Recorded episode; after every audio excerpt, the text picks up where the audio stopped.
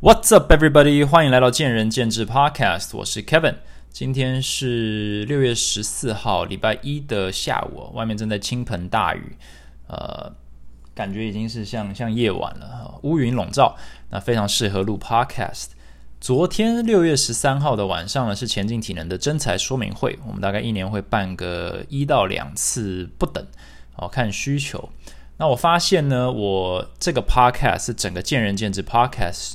的第一集就是在二月二十四号录的，就是在讲面试这个。当时的灵感就是因为我忘了是因为是说明会前一天还是后一天，可能也是后一天了。就是想说讲个我我身为面试官的一些心路历程啊，还有就是找工作的一些故事这样子。所以我发现呢，过了四十集哈，将近四十集又说明会了啊，过了快要快要四四五个月。所以今天我是想要延续一下，有点像是面试主题的 Part Two 啊，但是今天的 Part Two 呢，我比较想用身为面试者啊，就是被面试的那个人，就找工作的那个人的角度呢，去给大家一些建议，大家一些建议。毕竟呃，大部分的听众或大部分的呃在上班的人哈，都不是主管或者是。啊，老板，那就算你是拥有这些身份的话，你可能也没有，就是你也不是 HR，你也不需不需要去面试呃其他人啊，或者是这些工作是交给其他同事去做。所以大部分的人的身份呢，都是找工作。那如果你是年轻人的话，你更需要经历呢未来好这五年、十年、二十年，你会经历非常多的找工作的需求。好，找工作、换工作、换产业。换身份，这些都是在被面试的一些过程，所以我通通把它拿出来讲。好，那我们就直接切。好，第一个就是找工作。找工作，我觉得当然要考量说你现在年纪是什么。那你现在假设你是一个大学刚毕业的人，呃，你要想一下，你到底在这个年纪，你想要找什么样的工作，然后为什么你会这样子想？那一般人哦，可能都会先想说，我要找一个我喜欢的工作，还要找一个。钱可以赚比较多的工作，或者找一个比较适合我目前生活形态的工作，这个真的都是我觉得年轻人的考量。为什么说年轻人？因为呃，也不能说比较短视，但是毕竟这些是对我们来说重要的东西。好，我我我能不能不改变我的生活模式？我能找一个符合我想要休假的天啦，或者是符合我想要上班的白天班还是晚上班啦、周末班之类的去符合。那另一个就是钱哦，三万跟三万五的差别，两万八跟三万二的差别，这些东西就是年轻人看的比较重。那另一个就是我喜不喜欢这个工作。呃，为什么这个很重要，或者是这个是一个我觉得可能暂时要摆一旁的这个条件呢？因为这个跟这三个东西跟未来都没什么关系。好，今天这个工作是不是你喜欢的，或者今天这个工作是不是能够现阶段赚最多钱的，或者是符合你的生活形态的，这些东西都跟你的未来没有任何关系，所以他要尽量的呢，把它客观的把它排除掉。那取而代之的，你应该要去想什么？你应该想说，这个工作能不能学到东西？因为能够学到东西这件事情很长哈，跟你的工作内容有一点点关系，但是可能跟你的工作环境有关系。而且这个有一点就是反，就是很多时候现阶现阶段给年轻人的工作都是比较劳力。呃，为主的哦，像是如果你去 COCO 打工啊，COCO 饮料店打工，可能你就可以拿个三万。如果你的时数够多的话，那其实它的技术成分当然也有嘛，你还是需要学一些东西啊，你还是要学一点点的这个 customer service 啊，你不能摆个臭脸啊，这些东西都有。可是很快就会封顶了。那封顶以后呢，当然你还可以变成什么店长啦、主管啦，然后你会看到他们贴一些广告，就是呃起薪三万哦，然后变店长还有五万。那五万听起来真的呃一个。叫新新社会新鲜人来讲，着实不错啊！你去银行上班哦，你去当一个银行的职员，你起薪可能也只有两万六、两万八，根本就相形之下，你还要一天值那么多班哦，时间还不能自己排，然后还有一堆大大小小的公司规定，还要穿个制服哦，非常不舒服，还要对一堆奥客呢在那边毕恭毕敬，所以相形之下，好像打工哦，在 Seven Eleven 啊，Coco 反而是比较比较开心的哦，比较。比较合理的一个选择。那今天就算哈薪水多五千好了，老实说这一年就多六万。那你要你愿意在这一段时间把你学习的机会用六万块钱换掉吗？因为你可以想象你在三十四十岁的时候还是一个 COCO 的店长吗？可能你不希望。那另外就是有一天你不想当了以后，你能够去转去哪里？好，今天你进入一个银行，也许它也是一个对你来讲是一个苦差事，好了，而且你不喜欢这件事情。可是毕竟它是一个有规模的公司，你可以学习什么叫做制度，你可以学习什么叫做合作，你可以我不知道这边能不能录到打雷，但是蛮大声的。你可以学习到嗯。什么叫做呃妥协哦？你会发现有非常对于你的主管、对你的公司的一些标准有非常非常多的不满哦。你可以了解怎么跟人合作，这个是我想要讲的第二点，就是你必须找一个可以跟人不断合作哦，跟人需要碰撞、跟客户需要碰撞、跟同事需要合作的一个工作，因为这个是不管你是在什么产业里面都非常重要的一个呃能力哦，在社会里成为一个呃可以。融入社会的一份子的一个基本能力，我觉得这个需要，所以能够学学很多东西，能够学新东西，而不只是单一你的工作责任的一个工作哦，你可以跟人相处的一个工作。那另一个就是一个让你不舒适的工作。假设你今天选一个工作，是因为它感觉起来很轻松。那我觉得这就是不好的一个选择。你感觉起来它相对于现在比较轻松，会让你比较开心。我觉得你不应该用这个方式来考量，因为舒适圈这个东西，如果你年纪很小或者刚出来就已经在依赖它哦去。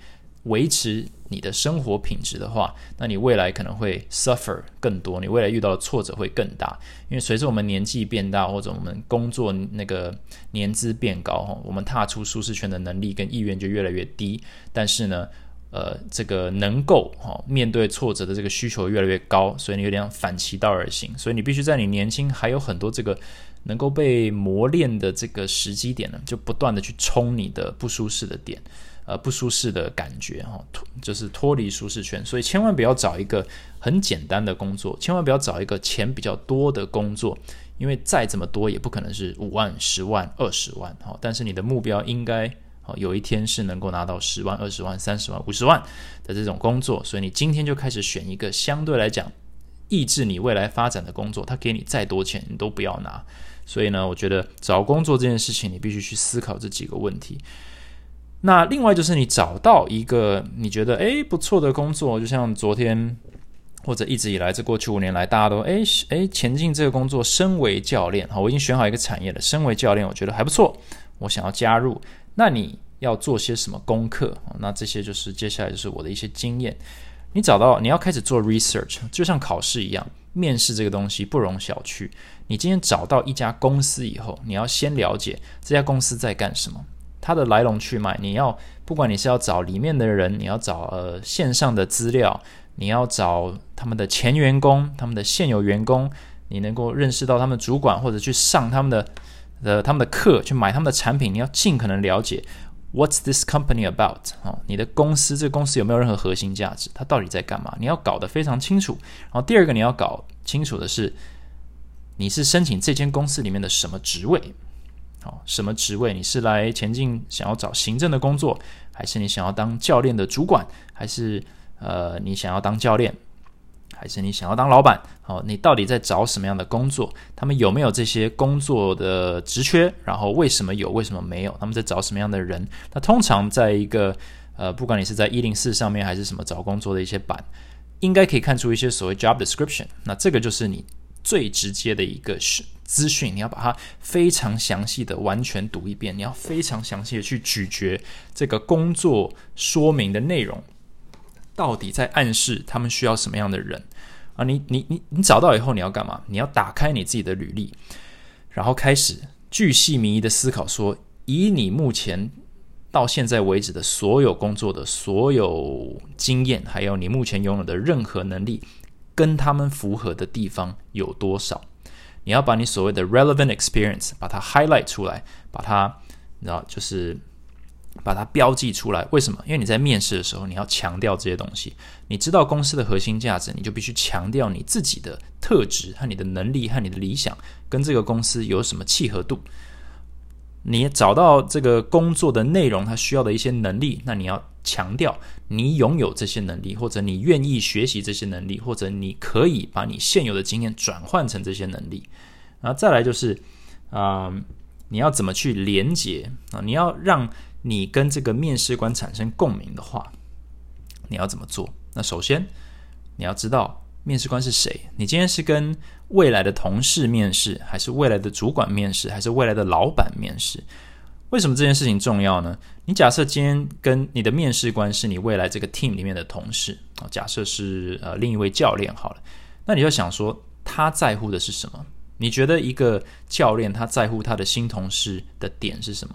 他会在乎你能不能帮公司赚钱吗？可能不会，你跟他跟他没什么太大关系。他会在乎你未来有没有潜力成为主管吗？可能也不会嘛。他会不会在乎啊？你能不能为公司创立呃更多的这个舞台？好，能不能帮公司公司扩张？可能也不会。所以一个同事哈，你在银行里，你在任何产业里面，你如果是被一个可能第一线的同事去做一个初步的面试的时候，他真的可能比较在乎的就是，那你好不好相处？未来我得跟你工作，诶，如果你是个怪咖，你脾气不好，你很难相处，然后。你有你有体味哈，你口臭，我真的不想跟你坐在旁边的办公室这个办公桌上。这些东西可能就是这一位面试官在思考的事情，所以你就得搞清楚状况。你在那边高谈阔论的说你多么的有野心啦，你多么的想要为公司带来价值啦，没什么没什么意义啊。对他，他可能听了以后，他觉得嗯，OK，但是我觉得你就是蛮难相处的，那我还是就不要让你过关好了。好，那假设今天是主管的话，那他可能在乎什么？他可能也也在乎您的好不好相处，但是他也会想要稍微思考一下，说，诶，我带的这个团队这个文化是什么？好，我想要找一个可以符合我的 team，好，帮我的 team 加值的，不会不会呢让我的团队的这个气氛变糟的一个组员。所以你得去了解一下，那他这个主管他带的是什么样的这团队？他们这个团队呢被主被公司赋予的任务是什么？然后你去符合这些条件。这并不是要说。见人说人话，见鬼说鬼话，而是说你真的要了解你的对象是谁，你才能够做好正确的需求分析。每一个人啊，每一个公司出来面试人，他都有一个需求。那当然，你去找工作，你有一个需求，可是通常呢，公司大概都非常的清楚你的需求是什么，而且他们有立场直接拒绝你的需求。但是你。或者身为面试者，你通常搞不太清楚你面试这个工作他们到底在找什么，或者这位面试官到底在找什么，所以通常都是乱枪打鸟。很多人去每一个面试每一个公司，他讲出来的话都是当场想出来的，所以当场想出来的话基本上都是千篇一律，都是一样的东西，所以你很难抓到面试官他的这个注意力哈。他如果真的是一个大公司，有非常非常多的这个人想要加入的话，基本上。你如果没有办法跳脱，就是这个 jump out of the page，让大家觉得你与众不同，其实你的履历就是直接被丢到垃圾桶里面，这个是非常常见的。所以你要搞清楚你在应征什么样的公司，应征什么样的工作，你要找到连接，把你自己哦履历的内容，还有你自己的特质，跟这间公司跟这个工作 job description 做出连接。那做出连接的一个方法，也是搞清楚你在跟谁讲话。你今天跟老板面试的话，你就是不要提一些嗯。你要去凸显说比较广一点的能力，你不要光讲说啊，我很会做 Excel 啦，怎么样怎么样，这些是比较前线的。老板想的可能是说，诶，这个人他的这个整体的这个 presentation 啊，他的他今天的穿着啊很顺眼，或者他的谈吐非常的非常的呃非常的利落啊，非常的这个口齿清晰。我我喜欢这个人。很多这很高阶的这个主管或老板，他们基本上是。阅人无数，所以他们看的就不是说你今天讲的内容是什么哦，因为那个东西他们一看就知有没有，而是他看的说你这个人给我的感觉是什么。那这个东西你就很难练习。所以你假设没有去思考这个问题的话，你基本上哈，就像在很多面试官前面，就像没穿衣服一样，你自己高谈阔论，可是他们听的就是眉头皱，就是我已经看穿你了，但我还是让你讲完，或者。有些人不客气，就不让你讲完，就说 OK，好，谢谢你，好，那就拜拜。所以你可能怎么死的都不知道，所以你还是得搞清楚你的对象是谁。好，那最后呃这一小阶段就是还有 presentation，就是我刚刚讲了，你要 presentation，你要让别人感觉你是有价值的，或者是符合他们需求的。那有时候也是看对象嘛。有些人他非常有自信，可是他在所有人面前都很有自信。你在一个主管面前或者同事未来同事面前表现的太有自信。可能不是。不会得到最大的共鸣。你在老板面前，假设你的能力是好的，你表现出自信，我觉得这是一个不错的事情。但是如果你在老板面前表现的太自卑哈，或者是太谦虚，可能会有反效果。你得去拿捏这件事情。但是在同事面前或未来的这些工作的前辈上，表示多一点的这种谦虚，绝对是对你有好处。所以有时候你得拿捏，说你是一个有自信的人，你是一个很谦虚的人，但你还是得在正确的舞台上或者面对正确的对象去调节一下你自己。哦，还有就是视觉上，有些人他参加比如公司的这种征才说明会啦，或者是呃来面试的时候啊，或者是参加一些茶会哦。看起来就是很不起眼，或者是非常的刺眼，或者是呢，马上把它当自己家里。我们以前遇到可能面试的人，他来应应征这个教练，结果一来呢，就是所有的器材自己都随便拿，然后呢，把整个公司当做自己家里面走来走去，然后穿着的服装呢，也是肯定是没有想过的哈，就是今天出门呢，床上有什么衣服就抓什么，他完全没有思考过别人是怎么在看他，所以就算这个人他的这个考试满分，然后呢，呃，专业度爆表。我们也不会收他，为什么？因为他没有办法去了解他的环境，等于说他对于环境的这个在乎的程度呢，是低于他在乎他自己今天的这个自信或这个呈现，他并没有这个 sense。所以很多时候我们丢掉一些机会哦，完全跟我们跟环境啦的互动啦，或者是我们怎么看自己有直接的关系。好，那找工作其实就是这样，你要做很多的 research。我们今天在服务业就是一直挂在口那个嘴边的就是。客户需求。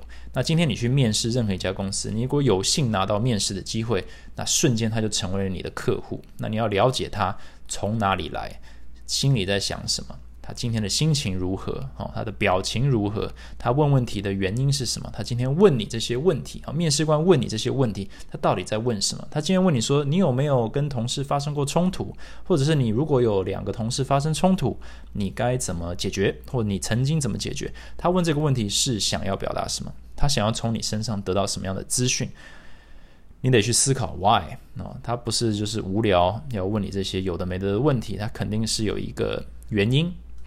可能呢，呃，他认为你的履历呢，呃，少了这些能力，他想要知道说，那是不是有东西你忘了写上去啊？或者是他觉得说，在这个工作上，在团队合作上，哈，冲突啊，conflict resolution 呢，冲突解决的能力非常重要，你才能够升任主管，这些东西都有可能啊。但你搞不清楚状况的话，你可能就只是跟他讲，我有或没有这个能力，然后没办法证明任何事情，然后这个机会就就丢掉了。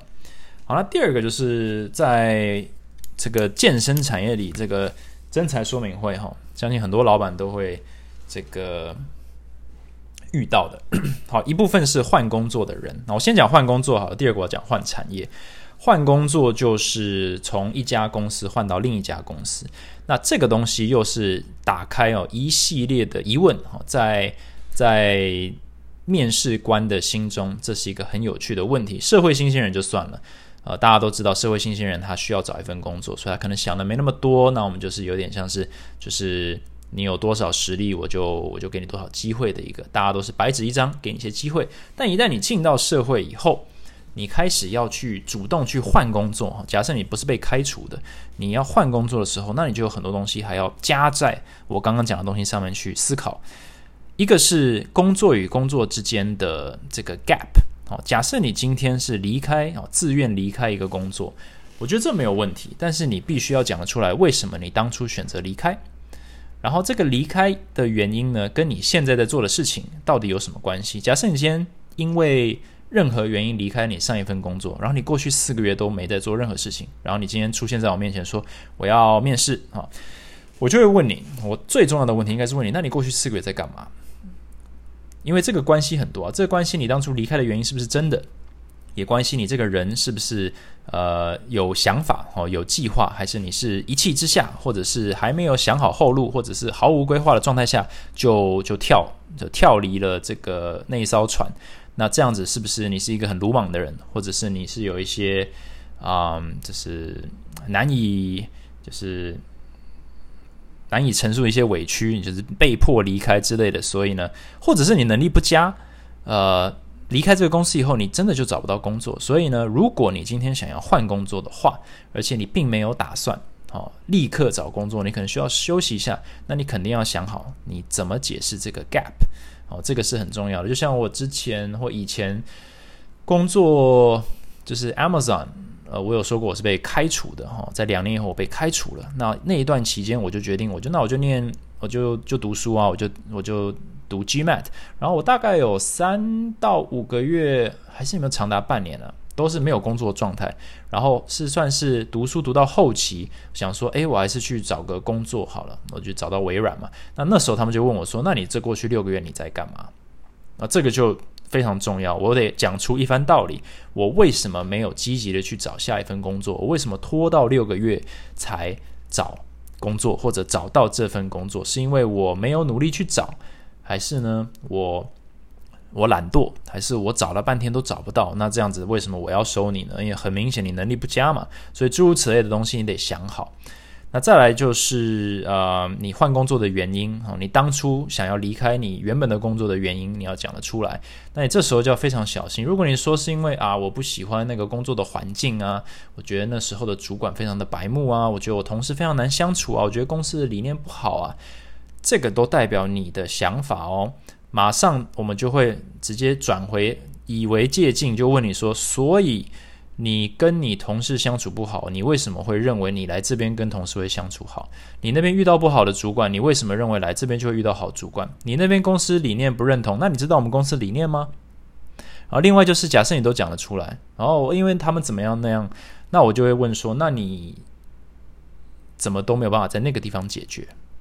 啊，假设你跟同事相处不好，你是无能为力解决，被迫离开的话，那这个事情很可能会在另一个环境下又发生了。那到时候你要怎么办？你要再离开这个环境吗？那这对公司来讲是一个很大的风险。所以，假设你没有办法陈述说你是有能力去改变这些东西的话，或者说你当初离开的原因并不是因为你无能，呃，是因为你无能为力改变而离开的话，或愤愤离开的话，那你新的公司或者这个面试官，那其实很难相信这件事情不会重蹈覆辙。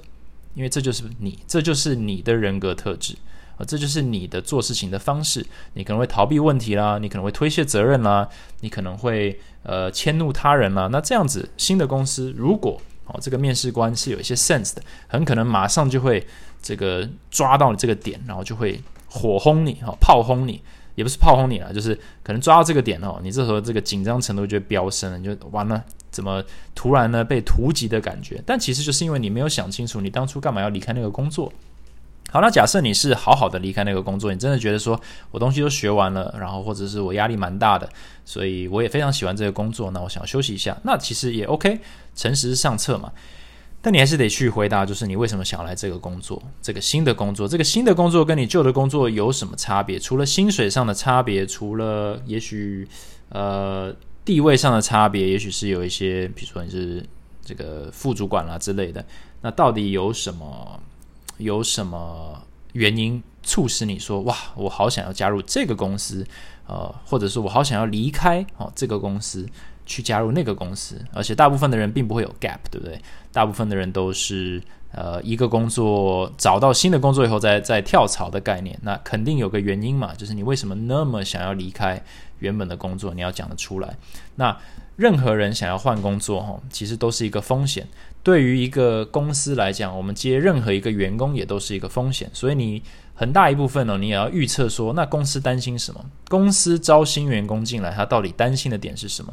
你必须要能够先抓出这些点，先提出这些问题，好，帮这个面试官提出问题，并且解决它。然后这边写是说，reduce concerns and risk，你能不能够帮助这间公司呢？减少他们对于你这个人的风险，哈，把你请进来当员工的风险和疑虑，把它降到最低。假设你看看你的履历。啊，你看到说，哎，我四个月没工作，这就是一个疑虑跟风险。那你要主动出击去解释它。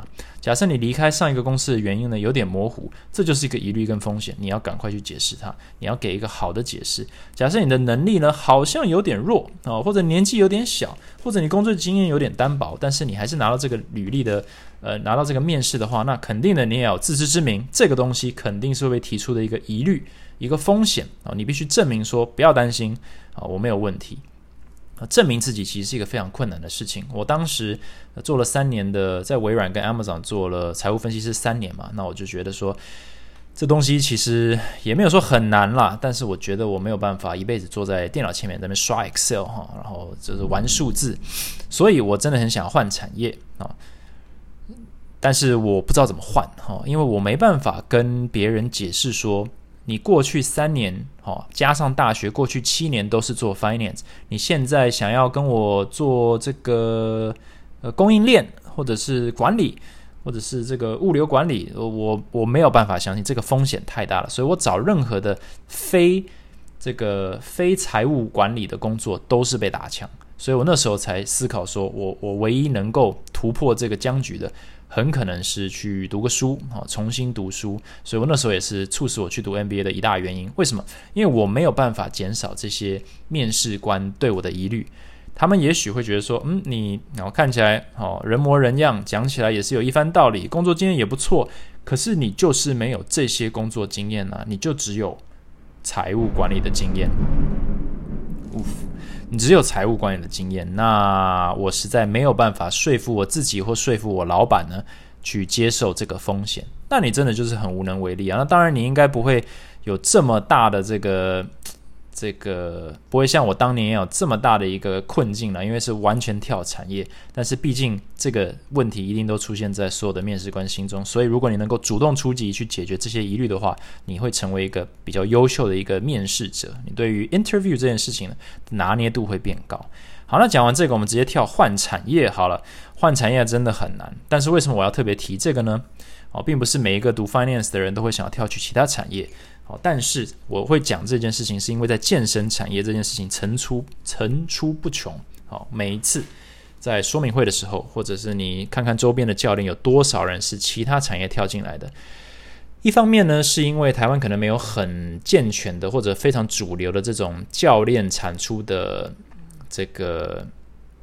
叫做什么教育系统？哦，当然是有体育系啦，当然是有这种运动休闲科系啊，但是并没有很明确，就是医学院哈出来就是当医生哦，法学院出来就当律师，没有什么运动体院出来就是当教练吗？就算是就算是运动员，其实也不一定会当教练，至少在我们的这个认知上，尤其是父母的期许上呢，这个是不是一个直接关系？因此呢，很多很多的教练都是其他产业转进来的，那就表示。表示你是换产业进来的，那换产业你就得给面试官一个原因啊。今天你是工程师，你是啊，你知道美妆产业，或者是你是因为疫情然后失业了，那种种种原因，你突然想要进来健身产业当教练，这个风险跟疑虑就非常的大了哦。但是在健身产业里面，这似乎了是比较能够被接受的。那我个人认为这也是一个问题，就是尊重健身产业的问题。哦，为什么？呃，我们不是因为我们是因为我们热爱运动，所以我们就成为教练。这个似乎哦，这个门槛有点低。那假设你真心认为说我很热爱运动，而且我练得不错，身材不错，而且我也读了很多的健身书籍，所以我可以来试试看这个健身产业的话。那你把这一个论调放到其他任何产业，似乎都不成立，但只有在健身产业似乎非常的合理。那也有非常多人是这样子而成为教练的。所以对于健身产业来说，我一直在思考，这是一件好事吗？还是是一件坏事？好事是它可以快速的哦，这个以量取胜，就是我们会出现非常多的教练哦，出现非常多的健身房，可以让这个产业呢是有一点像是蓬勃发展。可是它的质量啊，我们像是数量变很多，这个声量变很大，但是质量似乎就会参差不齐。因为很多很多想要成为健身产业的一份子的人，他是保持着试试看也没什么吃亏的一个心态。我今天非常喜欢运动，我又非常的不喜欢我现在的工作，Why not me？我就来试看看。但是这些人。很大一部分他会发现，健身产业或健身教练这个工作，其实就跟所有的工作都一样，你还是要怎样？你还是要有抗压，你还是要学习怎么跟人相处，甚至它又是极大的服务业跟教育业的混合，这个拿捏可能比一般的这种服务业哦还要难啊！你如果今天是纯服务业。你你真的不需要去教育市场什么东西，你不用去改变什么观念。但是今天你是健身教练的话，你不但要服务他的同时，你还得教育他。这个是这个教教练的这个苦，这个叫什么苦水哈？应该是一般服务业哈，呃，比一般服务业高很多了。所以我觉得你要换产业换进来，你要换产业本身就非常难，但要换进来健身产业其实是更难。可是呢，目前的这个风气啊，并不是如此。我相信任何有在征才的这个健身房老板或者是呃教练主管，应该都有感觉，是有非常大量的年轻人是毕业以后啊，他不是读本科系的，他就想说，那我可以来当教练试看看。那同样也有非常多可能二十五岁、三十岁中这个叫要叫转职的，也是考虑健身产业，因为为什么？大家都越来越喜欢运动啊，而且这个市场似乎是蓬勃发展，但是。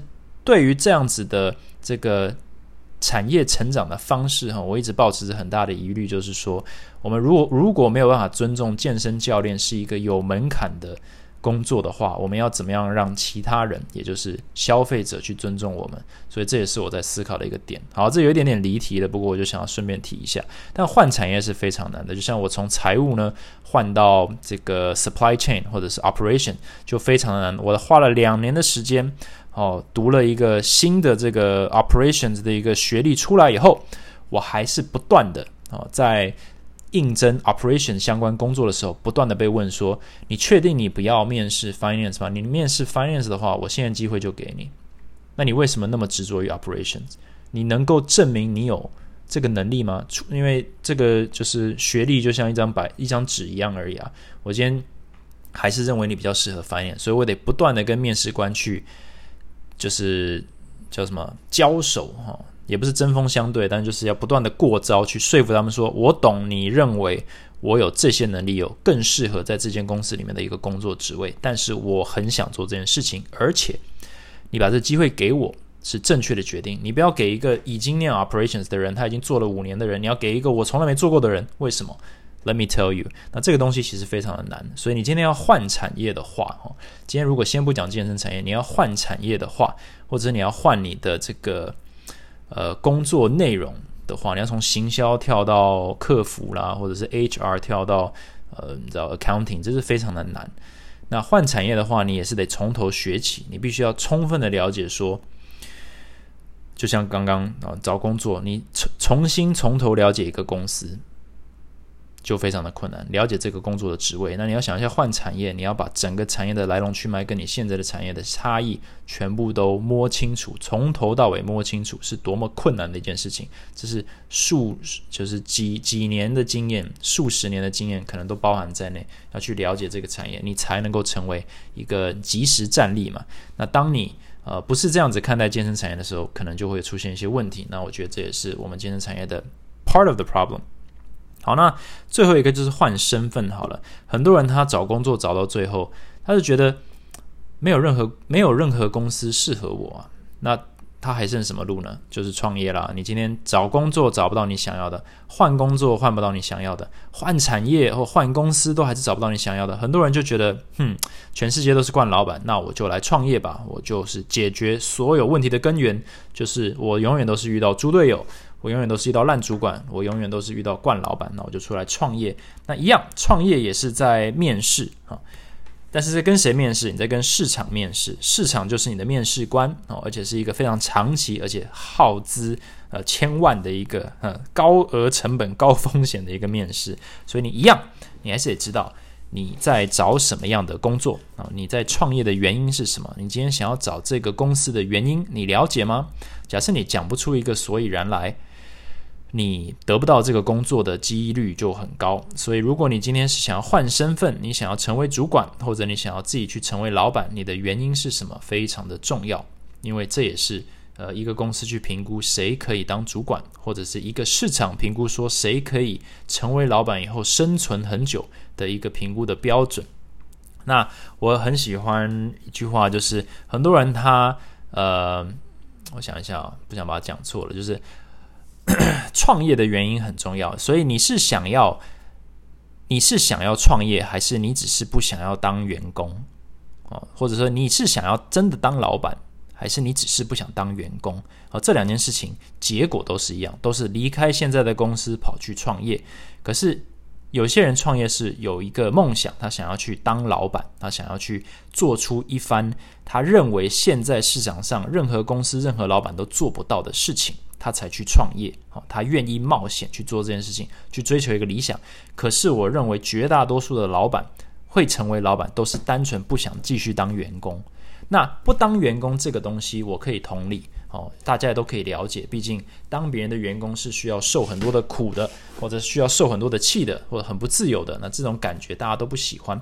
可是当然它也有它的好处，只是大家可能看不到。所以当你是不想要继续当员工而成为老板的时候呢，他心态上可能会衍生出一些问题。这也是为什么很多人他成为老板以后。会哇哇叫，就是原来我以前的惯老板就是现在的自己哈，我以前不知道他是需要去考量这些事情，那现在我好变成他以后，我做的比他还糟，真是太对不起他了。但是已经来不及了，你已经加入了，你已经谈这趟这一趟浑水哈，这么已经淌了一身浑水，你已经回不去了，那也没办法。所以也有像健身产业里就是这样，有非常非常多的教练呢，他就是不喜欢现行的体制而成为了老板。然后就处于一个不上不下的状态。那就算是做的还不错的呢，那些老板哦，包含我在内，都会跟你说啊，假设可以重来一次的话，可能哦不会选这条路，或可能会呢呃改变方法。为什么？因为不管再成功。的老板，他都是非常非常的辛苦哦，他需要牺牲的东西是远大于任何人可以想象。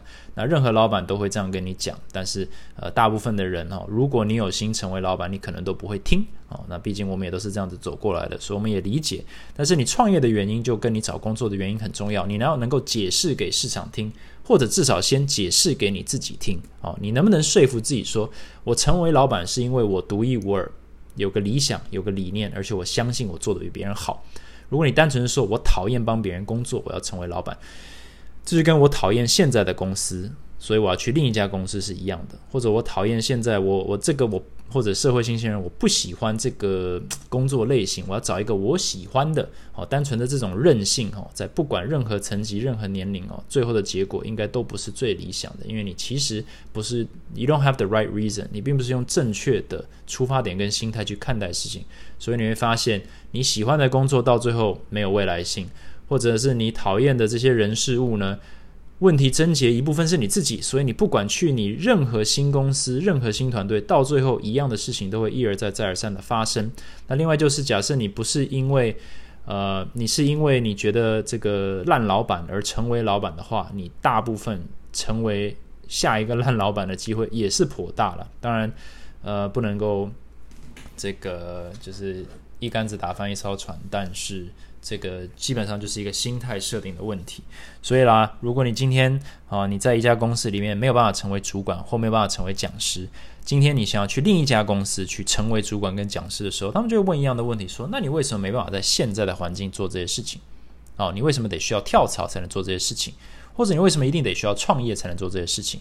那这时候我们就很难承认说，嗯，没有，单纯就是因为我我我其实是想要离开那个环境。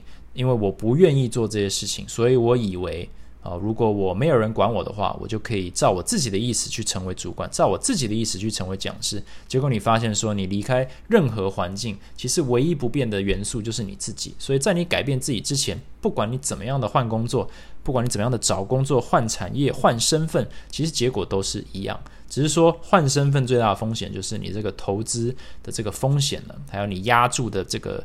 金额跟时间跟人生比例是越来越大的，所以最最安全的方式还是在一家公司里面去挑战你自己的极限。所以呃，今天讲的这个内容基本上就是从社会新鲜人开始，你找工作你应该去准备一些东西。因为我总是认为很多人呢，他在真才说明会问的问题或者面试上回答的方式哈，都没有在想这些东西，大家都是在想说。我很愿意尝试，哦，我很愿意学习，我很愿意做什么，或者在说啊，我上一个工作没有提供我什么，或我觉得我哪部分受限了，或者我没有哪些机会，或者我拿主管没办法沟通，可这些问题啊，听在面试官的眼里或者耳里，其实都是同一个问题，就是那你到这个公司以后。为什么你觉得会改变？假设你讲得出一番道理，像是你真的很了解这个公司，讲得出一番道理跟理论，那我觉得就没问题。可是绝大多数人都是，呃，拿着同一招哈，去跟无数个老板、主管还有公司去过招，那到最后讲到最后还发现啊，最不足的还是自己，那还是安分一点，还是先是比较诚实的看待一下自己的不足，然后在现在的环境里呢，赶快去做什么，做一个新人该做的事情，好，学习怎么跟人相处，好，学习怎么跳脱自己的舒适圈，然后呢，学习怎么学习，哈，找最大的机会去学习，有任何的机会啊，拼了命的去争取，啊，有任何的挫折，拼了命的去学习，那这样子会允许你未来，哈。呃，这个薪水不用说，呃，有这种多种能力的人肯定是比较受青睐的。那另外就是说，你今天想要换啊，你想要换公司，你想要换产业、换身份的时候，你是拥有这些能力，你拥有这些视野跟格局的。那我觉得这是一个非常受用的一个能力。所以这个这一集大概就是跟大家分享这些这些想法。那最后我想要这个讲一下，就是一点点 Q&A 哦，嗯，这边我先看 Apple 的留言好了，就是。Your follower N I 哈三四一四八五啊，每次听财务和公司经营的内容，都可以听到 Kevin 不同的观点和想法，是不是和接受的教育背景有关？呃，教育背景，你说中西文化这样子嘛？我觉得，呃，一半一半啦。就是我觉得任何人他教育背景当然会影响他思考的方式，但是我觉得我大部分的思维都是在跟呃其他人切磋以后，还有就是经营以后呢。有一些比较爆炸性的想法，或者是至少我花很多很多的时间在思考很多的事情，所以我觉得想法可以改变，但是只是说，我觉得身为经营者，呃，想的时间比较多哈，就是二十四小时都在思考，所以你会不断更新自己的思维，所以从可能从呃这位听众的这个角度来讲，就觉得诶，这个思维好像呃你要说。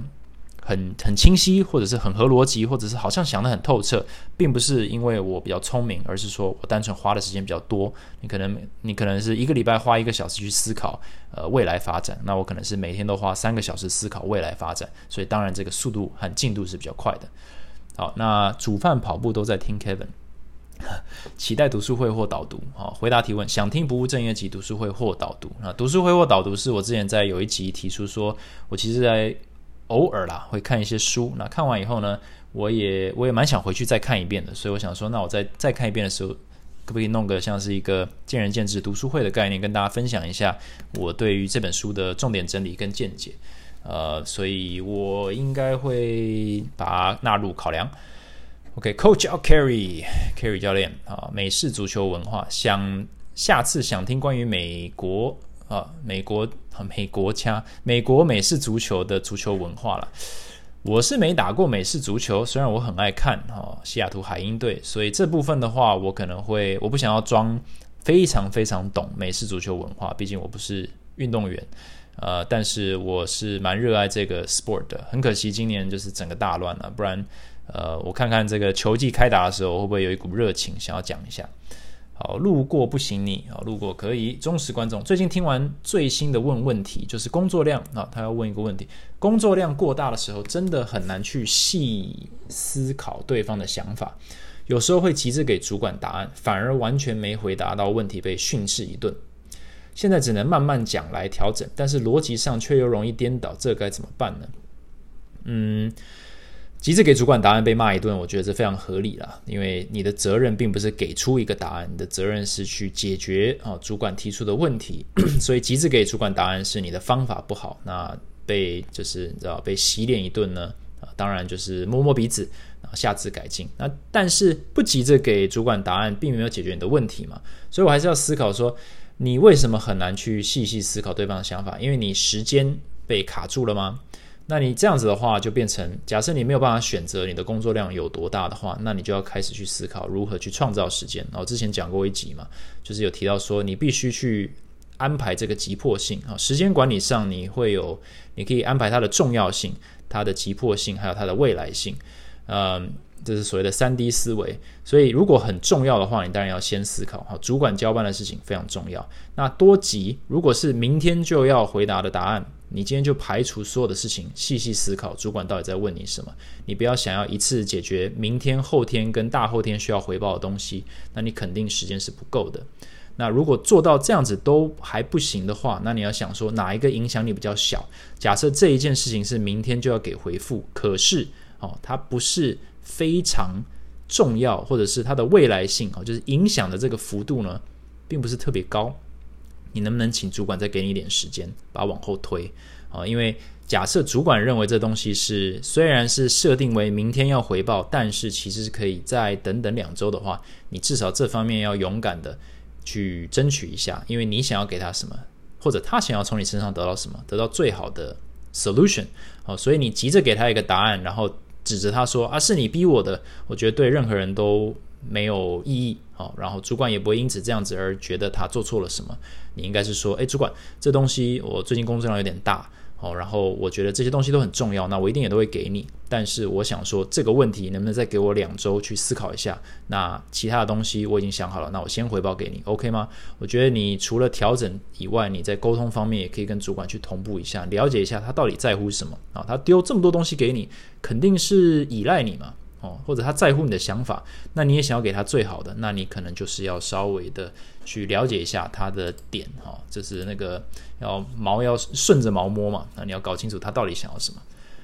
好，Win the Mile 其关于 CrossFit CEO 近期的争议言论，几天前 CrossFit CEO Greg Glassman 针对 Floyd 一 Floyd 事件啊，Floyd 事件是三十六集，大家可以去听看看。啊，在 Twitter 上有一些种族不友善的发言啊，基本上他开了一个玩笑了，一个非常没有格调的一个玩笑啊，导致几乎所有的赞助商，像是 Reebok 啊，许多大咖 CrossFit 运动员都出声切割，表明不再参与该公司活动。想知道你对这件事情还有 CrossFit 这个产业啊前景的看法？另外，很好奇你对 CrossFit 这项运动的个人想法是什么？CrossFit 这个东西一直都很有争议嘛，很多人就会说啊，受伤率很高啦，然后甚至就是这个 CrossFit 还去告这个。好像是 NSCA 还是 NAS 我忘了，就是反正就是有一个组织去说他的这个受伤风险很高，最后拿不出证明，好像 CrossFit 告赢了，就是说你是在诽谤。好，那一般来说 CrossFit 就是一个高强度嘛，high intensity 这个 interval training，所以受伤的风险对于呃我们这种肉眼来看似乎是蛮高的，但是它也是一个非常热血的运动，所以它有它的价值。所以我觉得 CrossFit 这一个。这个 sport 啊，我把我把当成一个 sport，我不我不直接把它当成一种训练方式，哦，所以我觉得这个这个竞技项目呢，它会存在，因为它真的是非常的热血，而且这些运动员也非常的热爱它。我觉得它是一个呃，长期来说是一个非常普及可以普及的。或者推广健身的一个非常好的一个运动项目了，所以我觉得这个产业的前景依然会存在，它只是会换一个名字。所以在这整件事情，我们比较能够学到的教训，应该是说，当你这个公司啊，因为就全世界有几千万人都是你的这个粉丝哈，是一个不知道几十亿、几百亿或几兆的一个产业的时候，可以因为一个人的话哈。一句话，一个玩笑，就直接瓦解掉非常非常多的关系，那种常年哦十几二十年的关系都可以。所以我觉得这是我们这个经营公司这个责任是非常大的，因为我们的生计哦，Greg Glassman 可能他已经赚饱了，他没差啊，他是也许也许啦，他有一点种族歧视，或者也许他就是这个这个玩笑开太大哦。那不管是怎么样子，都已经是覆水难收，但是。他忘了一点，就是他就算不受这件事情影响，他现在已经退下来了，不当 CrossFit 的 CEO 了。但是这个影响还是非常大，可能有几万人、几十万人的生计因此而受影响哦。可能有一些人就是因为 Reebok 不赞助了，或者大咖运动员不赞助了，或者是一些电视 TV deal 没了，那些人就失业了。所以 Greg Glassman 他这个部分呢，就是社会责任没有做到。但是呃，这东西其实很普遍的嘛，这种所以责任越大，那个什么。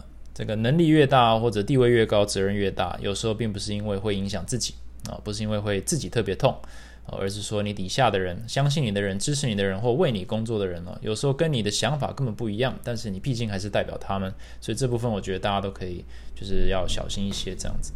啊，最后一个单纯是一个鼓励啊，值得聆听。Stevenson 五二零啊，讲者口条清晰，声音好听，论点算客观。好，谢谢。反思有助于日常生活及工作使用。好，我也是希望这样子，我的论点哦尽量客观了。当然，我也是有自己的这个观点，所以有时候也会偶尔不客观。但基本上呢，我觉得呃，如 point，其实我的这个目的就达到了。OK，这一集就差不多讲到这里。如果你喜欢这个的这一集的内容的话，那欢迎也到 Apple Podcast 帮我按五颗星，然后留个言，我都会非常感激。然后另外就是那个 I G Talks with Kevin 啊，小老鼠 Talks with Kevin 也欢迎到那边追踪，然后跟我在 D M 里面互动一下。All right，那祝大家这个明天是礼拜一了啊，Monday Blues 就是这个 Have a good weekend, and I will see you in the next episode. Thanks for listening. Bye bye.